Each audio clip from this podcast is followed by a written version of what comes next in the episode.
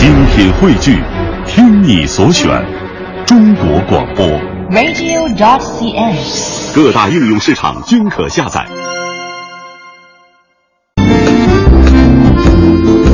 探寻文化渊源，感受文化魅力。各位听众朋友，欢迎您如约而至，来到中央人民广播电台香港之声数码广播三十二台的文化之旅节目。各位好，我是文燕。各位好，我是曼斯。在今天节目的一开始呢，我们先来关注时下呀被很多的人非常热烈的在谈及的一件事儿啊，就是关于创客。创客呢是新兴的网络创意创新文化，为了加快推进这些创意创新向现实转化，在山东一些专门服务于网络创客的众创空间正在兴起。记者日前也走进了位于济南的凤岐茶社，探访这种新型的创服模式。我们接下来呢也为大家做一个介绍。两百多平米的空间可以喝茶、看书、上网。位于山东大学里的这个茶社并不卖茶，而是一个为大学生创客提供创业创新的交流平台。还在上大三的杨红岩已经带领十六名学生做起了农村电商培训。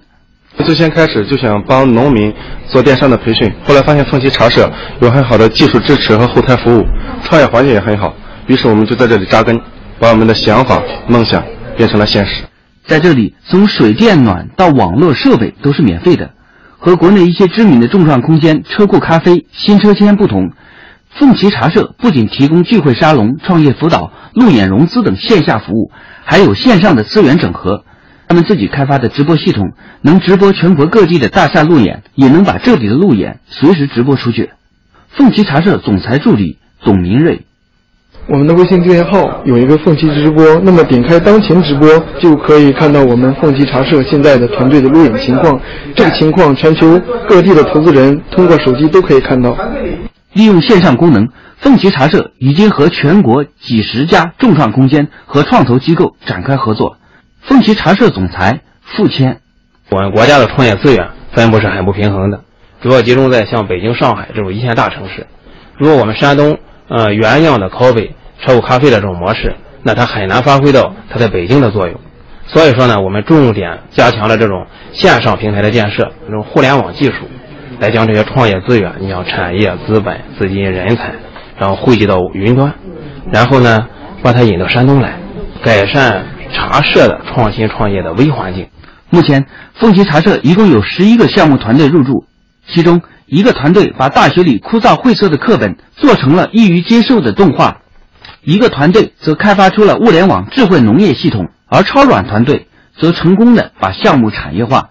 一家名为“阿姨点餐”的电商项目已经成熟，开始利用平台寻找融资。凤岐茶社主管窦世霞：前几天呢，我们帮他联系了投资人，进行了商业路演。接下来呢，我们会继续跟进，争取帮他们实现融资。除了校园，凤岐茶社还把目光投向社会。去年挂牌的潍坊基地。主要面向正在起步的小微企业，目前已经有三个项目入驻。凤岐茶社总裁付谦：前期的话就是靠的是我们企业的投入，把团队孵化成功之后，我们应该会有相应的这种股权的收益。对于社会呢，我们现在收一定的费用，但是呢，它要仅仅能够维护呢这种线下茶社的基本运营。今年凤岐茶社计划在全省布局二十个点，十家在高校，十家落户各地高新区。山东省信息产业协会副秘书长高阳：通过呃信息与资源的这种互联互通，实现产业链的这种协同创新，互联网加呃线下的众创空间的一种新模式，也是我们山东创服工作的一种新模式，对改善我们省呃创新创业环境、提升创新创业能力具有重要意义。呃，创客这个词儿呢，其实对此前许多人来说还是一个比较陌生的词，现在呀却是越来越热了。在两会期间呢，“创客”一词首次进入了政府工作报告。国务院总理李克强在对2014年工作进行回顾时指出，互联网金融异军突起，电子商务、物流快递等新业态快速成长，众多创客脱颖而出，文化创意产业蓬勃发展。用官方话语肯定了创客这个群体蕴含的巨大能量。李克强对创客的关注应该是追溯至今年年初一月四日，李克强总理到访深圳的一个机器科技工作坊，叫“柴火创客空间”，体验各位年轻创客的创意产品。李克强现场评价说：“创客充分展示了大众创业、万众创新的活力，这种活力和创造将会成为中国经济未来增长的不息引擎。”那么这个时候呢，可能有一些朋友就会问了：那什么叫创客呢？创客一词呀，源自英文当中的 maker。长尾理论的提出者，美国连线杂志前主编克里斯·安德森在《创客：新工业革命》一书当中，将创客定义为这样的一类人。他是这样说的：他们使用数字工具在屏幕上设计，越来越多的用桌面制造机器产品。他们是互联网一代。所以，本能的通过网络来分享成果，通过将互联网文化与合作引入制造过程，他们联手创造着 DIY 的未来。简单的说，创客是有梦想、更有行动的创新创业者，是一群玩创新的新型人群。那么，关于创客，关于香港文化创意产业在这个中国整个创意文化产业当中的发展状况，我们接下来呢来连线深圳知名的文化学者胡野秋先生，就这个话题和我们一起来讨论一下。胡老师您好。哎，你们好。嗯，呃，胡先生，首先呢，我们也想请您介绍一下，因为您是在深圳，为什么在深圳创客这么受到关注？我们的总理也是在今年年初到深圳的时候参观了这个创客空间，叫做呃柴火创客空间哈。为什么会有这样的一个情况呢？呃，这可能跟深圳这个城市的特殊性有关系啊，因为深圳作为中国最年轻的一个城市。它先天的具备一种创新的土壤。深圳有十大观念，其中十大观念中间至少有三四条都涉及到创新。你比如最著名的那句话叫“敢为天下先”，“敢为天下先”就是做别人没有做过的事儿，这就是创新。另外还有一条观念叫“改革创新是深圳的根，深圳的魂”。那么创新作为深圳的根和魂，它造就了深圳这样的一个所谓的一叶之城。另外还还有一个深圳观念，叫鼓励创新、宽容失败。这实际上从一个城市对待这个失败的态度，我们就更加能体会到这个城市的包容力。因为鼓励创新似乎是容易的，很多城市说我们也可以鼓励，但是宽容失败是很多城市做不到的。你失败了，没有人会理你的。但是在深圳，很多创新家都是失败了之后去找银行、找风投。仍然能够拿到他的资金，也就是说，在这样的一个深圳的一个包容的土壤里边，才可以让创客活得这么滋润，创客在深圳才能受到这么重要的关注。那么，也正因为有这样的一个创意，在这个城市受到的关注和青睐呢，所以才能产生像腾讯、马化腾这样的互联网的巨无霸，这样的后来居上者。嗯，呃，您刚才有一点说的特别好。其实创客呢，我们可能更多的是关注他们可以创造什么，可以有什么样的成果。但是可能很多的创客在这个创新创业的过程当中，他是会失败的。对，我觉得对失败的包容非常的重要。对对对，刚才我也听到胡老师说的，就是如果你失败了，也不等于说以后你就没有机会了。那么这样的一个平台呢，会呃这样的一个土壤，会给这些即使是之前有过失败的朋友们，也依然提供这些支持。嗯，那么接下来呢，我们也想请胡先生您来介绍一下创客对于文化创意产业的贡献表现在哪里呢？